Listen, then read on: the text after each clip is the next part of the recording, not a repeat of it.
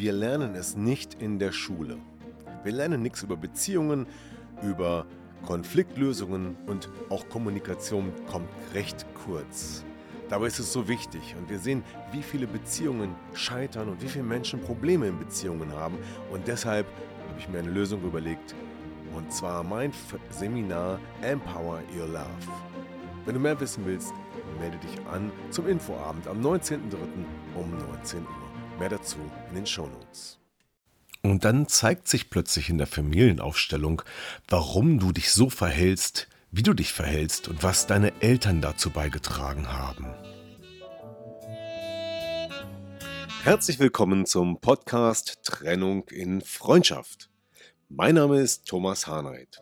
Schön, dass du meinen Podcast hörst. In diesem Podcast geht es um friedliche Trennungen, um Versöhnungen, Konfliktlösungen und andere Beziehungsthemen. Viel Spaß dabei!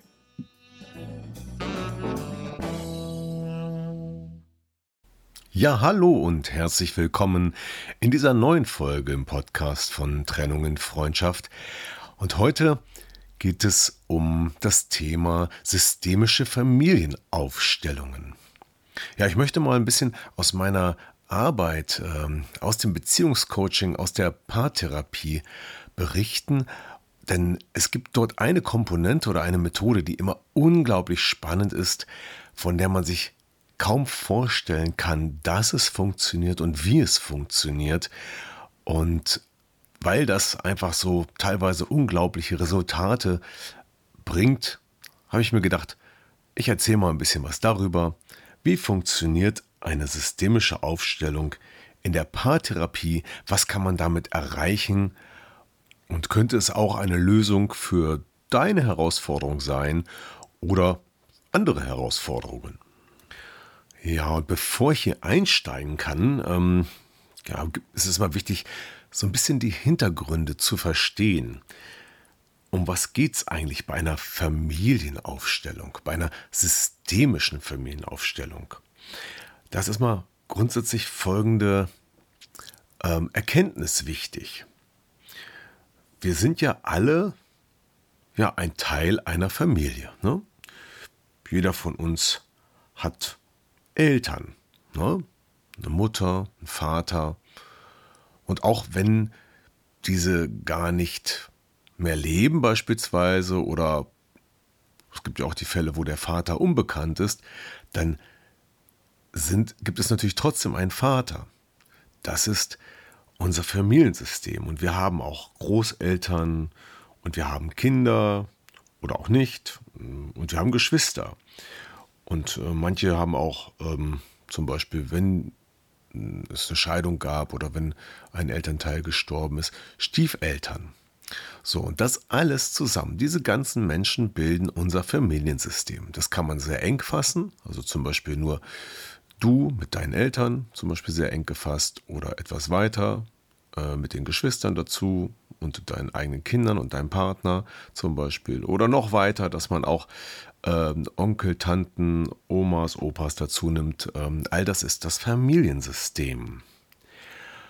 Und jede Familie hat bestimmte Lebensregeln, Rituale, Einstellungen, ja, Regeln, die oft nicht ausgesprochen werden, aber die in einer Familie eine hohe Bedeutung, eine Gültigkeit haben. Wir denken da gar nicht drüber nach, weil es einfach so ganz normal ist. Und häufig wird uns erst bewusst, wenn wir mit anderen Familien in Kontakt treten. Und das passiert zum Beispiel in der Partnerschaft, wenn man jetzt ähm, seinen Partner, seine Frau, seinen Mann, sag ich mal, kennenlernt, dort auch in der Familie in Kontakt tritt und dann merkt, da gibt es ganz andere Regeln, ganz andere Erwartungen, vielleicht weniger strenge wie man Mahlzeiten an, einnimmt, ist äh, so ein ganz schönes Beispiel. Na, ähm, muss man aufessen? Gibt es feste Zeiten für die Mahlzeiten? Gibt es da bestimmte Rituale, dass man vielleicht sogar ein Gebet spricht oder dankbar ist oder wie auch immer, wer zuerst aufstehen darf? Ganz, ganz viele kleine Dinge prägen unsere Regeln als Familie. Und da gehört natürlich auch noch viel mehr zu Da gehört dazu, wie wir von unseren Eltern erziehen, erzogen wurden, ähm, was auch dort wichtig ist, dass man zum Beispiel Leistung bringen soll oder dass man lieb und nett sein soll oder was auch immer unsere Eltern von uns erwarten, mit der Zielsetzung, dass aus uns, also aus dir, ein guter, erfolgreicher, also ein Mensch wird, der ja, der gut überleben kann, der in dieser Welt gut bestehen kann. Und das alles wird in diesem System Familie geprägt und von Generation zu Generation weitergegeben. Aber manchmal ist das nicht so gut. Denn manchmal geben die Eltern uns Dinge weiter, die gar nicht so vorteilhaft sind. Die Eltern hatten eine gute Absicht, aber die Umsetzung ähm, stellt sich als schwierig heraus oder als Problem. Das, was in der Kindheit mal gut war, als Beispiel, was wir ja alle wollen, wir wollen liebe und artige Kinder. Also erziehen wir unser, unsere Kinder so, dass sie immer schön lieb und artig sind und Bitte und Danke sagen und ihren Teller abräumen und, und, und. Und das Kind lernt das und verinnerlicht es und es ist ein Teil seiner Persönlichkeit nach vielen Jahren. Und auch als Erwachsener haben wir in uns drin dieses innere Kind, was immer noch nach diesen Lebensregeln lebt. Aber als Erwachsener hat sich die Welt vielleicht schon ein Stück weiter gedreht und unsere Umgebung hat sich geändert. Wir sind kein kleines Kind mehr, wir sind nicht mehr in der Familie eingebettet, sondern wir müssen uns selbst durchschlagen. Wir haben jetzt vielleicht selbst eine Familie gegründet oder, oder auch nicht, vielleicht sind wir auch allein und ähm, wollen das mal Karriere machen oder wie auch immer. Jeder hat da seinen eigenen Weg. Aber jetzt kann es sein, dass diese Regeln und Pflichten durchaus störend sind weil wir immer noch lieb sein müssen. Und wenn man immer lieb ist, dann macht man vielleicht Dinge, die man eigentlich gar nicht will, weil es gegen das eigene Naturell geht. Ja, also wir haben diese Muster und wenn wir uns jetzt entwickeln und erwachsen werden, dann stört das. Dann wollen wir uns auch anders verhalten, aber unsere inneren Muster, unsere Prägung, zum Beispiel ich bleibe mal bei dem Beispiel, du musst immer lieb und nett sein. Das bleibt in uns erhalten. Und wenn du jetzt in diesen Zwiespalt kommst, aber ich will eigentlich gar nicht lieb und nett sein, aber deine innere Stimme sagt, du musst immer lieb und nett sein. Sonst bist du kein gutes Kind. Dann bist du vielleicht in der Situation so wie Engelchen und Teufelchen auf der Schulter, wie man es aus Filmen kennt und wie man es sich auch vorstellen kann. Also da ist eine innere Zerrissenheit da. Und darum geht es. Wie kommen wir da raus? Wie kommen wir aus diesen Mustern raus? Wie kommen wir dahin, dass wir unser Kind, unser inneres Kind, tja, loslassen, abstreifen, erwachsen werden lassen und unsere eigene Identität leben können? Darum geht es und da ist eine Familienaufstellung ein, eine wunderbare Methode, nicht die einzige, es gibt noch andere Wege, aber die Familienaufstellung ist eine wunderbare Methode, um die Zusammenhänge der beispielsweise Lebensregeln sichtbar zu machen und auch unbewusste Dinge an die Oberfläche äh, bringen lässt. Also, was weiß ich, eine, eine Regel, die niemand ausgesprochen hat, ist ja erstmal nicht bewusst. Und die kommt vielleicht eigentlich von der Oma. Und wir haben es in uns aufgenommen, wir haben nie darüber gesprochen, trotzdem leben wir danach. Und wenn wir es schaffen, diese Lebensregeln sichtbar zu machen, dann ist das die Basis dazu, auch eine Veränderung zu erreichen. Und ich gebe dazu jetzt mal ein paar Beispiele aus der Praxis. Und später erkläre ich dann auch, wie ich die aufgelöst habe. Ähm, nehmen wir zum Beispiel mal Katrin. Katrin hatte ähm, das Dilemma, dass sie bestimmte Entscheidungen nicht treffen durfte. Und als wir uns das Ganze angeguckt haben, haben wir im Systemischen festgestellt, dass dort von den Eltern eine Regel aufrecht auferlegt wurde. Ähm, und zwar durfte sie eigentlich gar nicht erwachsen sein. Sie musste immer ein Kind bleiben und sie musste immer fragen. Und wenn man als Erwachsener immer noch fragen muss und keine eigene Entscheidung treffen kann, dann kann das sehr hinderlich sein. Oder ein anderes Beispiel, Susanne. Susanne hatte die Erfahrung gemacht, dass sie sich klein fühlt, dass sie nicht gesehen wird. Und das hat natürlich ihren Selbstwert sehr runtergezogen. Es ging ihr sehr, sehr schlecht damit. Und bei der Betrachtung in einer Familienaufstellung kam dann auch klar an die Oberfläche, wo das herkam. Ich werde nicht gesehen, weil die Eltern sie auch schon nicht gesehen haben. Ja, sie lief halt immer so mit. Und da waren mehrere Geschwister und deswegen, die Eltern waren beschäftigt und deswegen konnten sich die Eltern auch gar nicht um sie kümmern. Und wenn sie mal was wollte, dann hatte keiner so richtig Zeit für sie und sie wurde nicht gesehen. Und dieses Gefühl, diese, diese Regel, dieses Muster, das hat sie das ganze Leben mit sich herumgeschleppt und das hat ihren Selbstwert, ich bin ja nichts wert, ich werde nicht gesehen, sehr, sehr runtergedrückt und äh, sie im Prinzip daran gehindert, bestimmte Dinge zu tun, weil sie sich dann natürlich auch nicht getraut hat. Und an dritter Stelle, da ist Gordon. Bei Gordon war es so, dass Gordon die Verantwortung übernehmen musste. Und das war im Prinzip auch eine Lebensregel der Eltern. Gordon war der älteste Sohn und die Eltern waren ebenfalls sehr beschäftigt und deswegen haben die Eltern ihm aufgetragen, auf die kleineren Geschwister aufzupassen. Und er hat diese Verantwortung übernommen.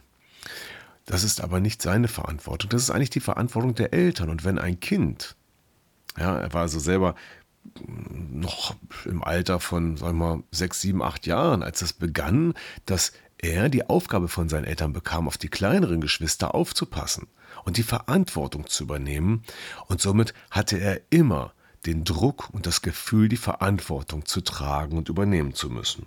Und das kann, das kann sehr viel Stress auslösen. Das kann auch depressive Verstimmungen auslösen und, und, und. Das, die Ergebnisse aus solchen Dingen können sehr vielfältig sein. Und anhand dieser drei Beispiele schauen wir uns jetzt mal an, wie in einer Familienaufstellung das Ganze sichtbar gemacht werden kann und aufgelöst werden kann. Und natürlich, was überhaupt eine Familienaufstellung eigentlich ist. Das habe ich ja noch nicht erklärt. Dazu kommen wir jetzt. Ja, die systemische Familientherapie oder die Familienaufstellung entwickelte sich ja ungefähr in den 70er Jahren. Ähm, also die ersten Dinge gab es auch schon früher, aber dann kam so ein bisschen äh, Dynamik in das Thema, weil immer mehr Menschen sich damit beschäftigten. Äh, denn es wurde erkannt, dass es möglich ist, die, das System einer Familie durch sogenannte Platzhalter oder äh, aufgestellte Personen abzubilden. Man macht dabei Folgendes. Man nimmt einfach Menschen, die ja, Stellvertreter sind für die eigentlichen Personen und stellt sie im Raum auf. Ja, und jetzt stell dir vor, du bist das Kind, du bist betroffen, du möchtest jetzt wissen, was in deinem Familiensystem los ist, dann ähm, könnte man im klassischen Sinne so vorgehen, dass man deine Eltern, deine Geschwister, vielleicht auch die Großeltern in einem Raum aufstellt. Und dafür nehmen wir Stellvertreter. Also irgendwelche Menschen, die du gar nicht kennst, die deine Eltern, die deine Familie gar nicht kennen und die einfach als Platzhalter, als Stellvertreter aufgestellt werden. Und du positionierst diese Menschen einfach in diesem Raum und du stehst da auch. Und jetzt positionierst du die Menschen so im Raum, wie es nach deinem Gefühl richtig ist. Und dabei erkennt man schon als erstes interessante Konstellationen, denn die Abstände, die dort herrschen und die Blickrichtung, die eingenommen wird, die zeigt schon mal etwas über das Familiensystem. Es zeigt quasi positive Energien und negative Energien oder Anziehung und Abstoßung auf.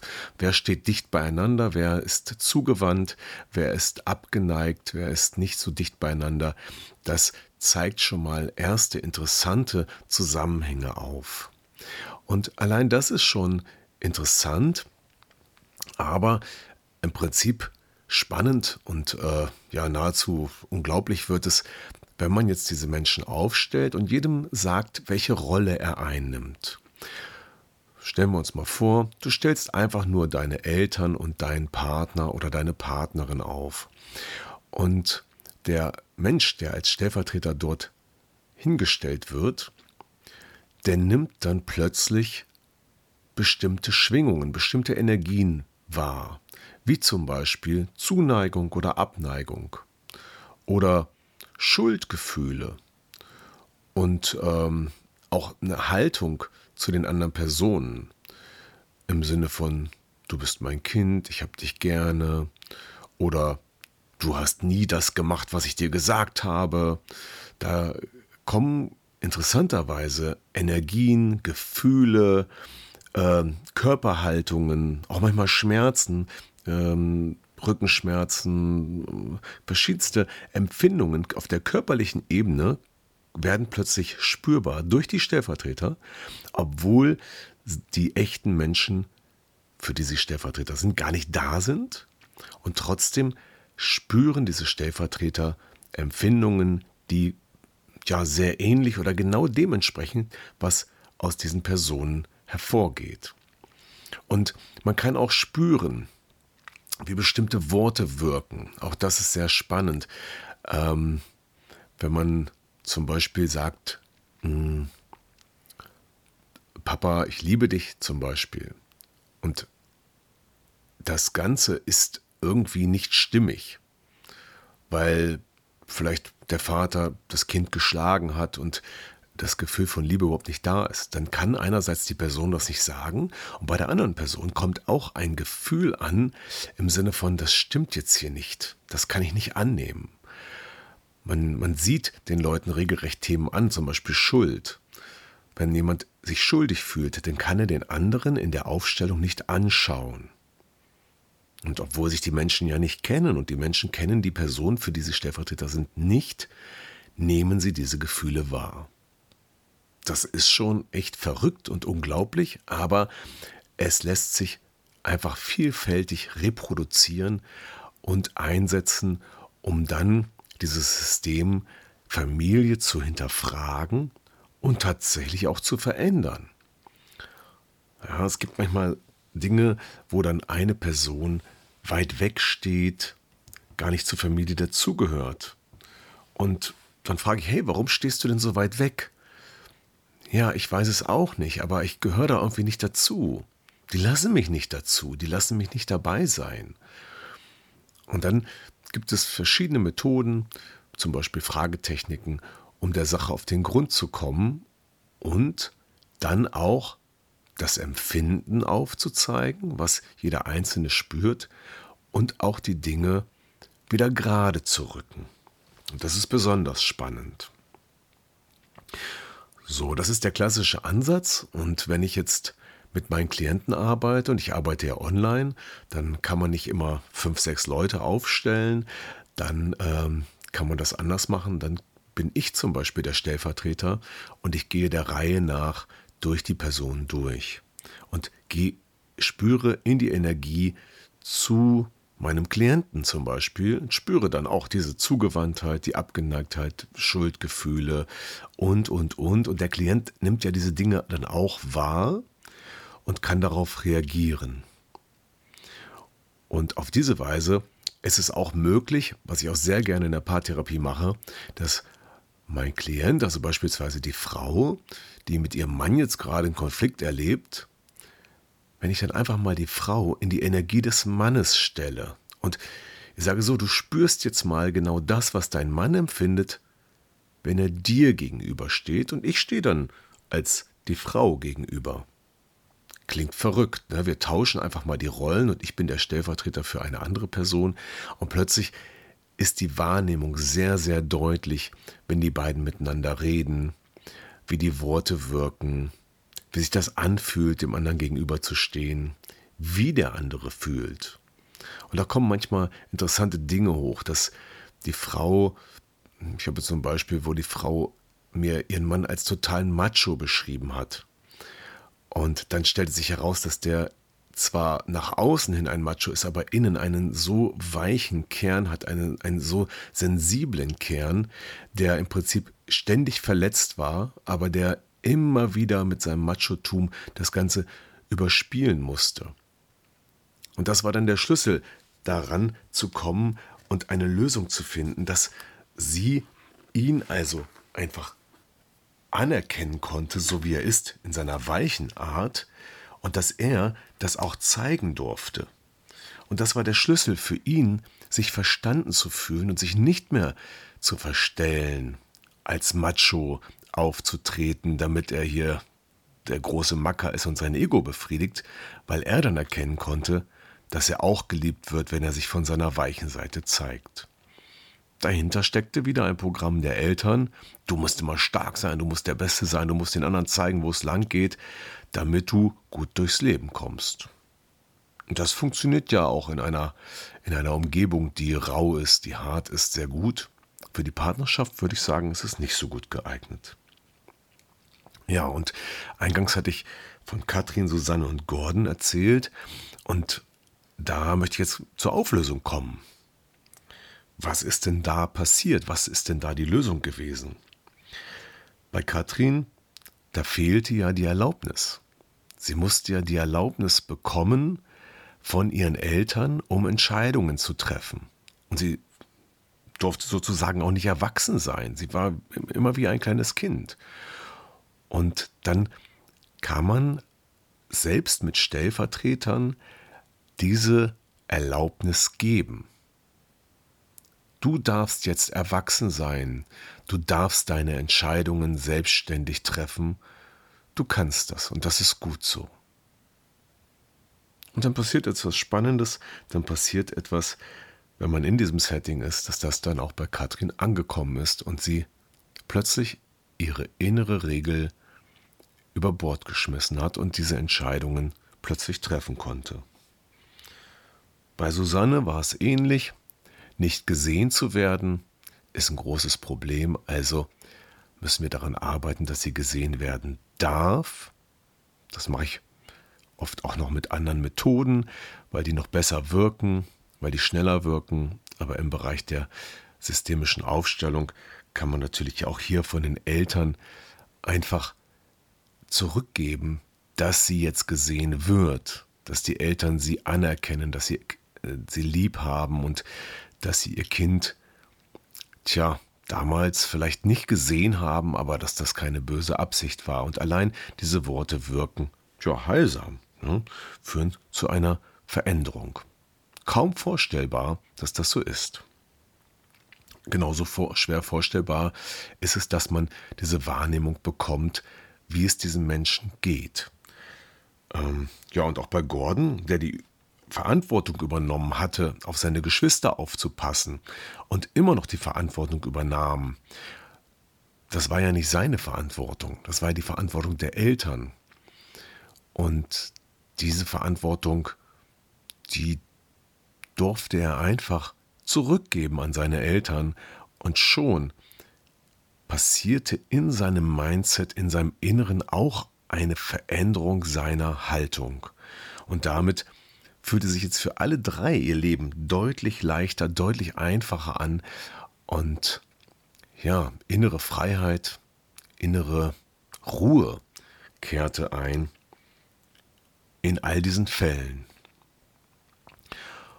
Und somit ist die Familienaufstellung oder die systemische Familientherapie eine wunderbare Möglichkeit, in der Paarbeziehung Themen zu lösen, die man oft nicht erkennt, weil sie zwar sich im Konflikt in der Paarbeziehung äußern, aber letztendlich gar nicht daher kommen, sondern weil sie eigentlich von dem von den Eltern kommen, aus den Prägungen entstanden sind, aus dem Familiensystem und, und, und.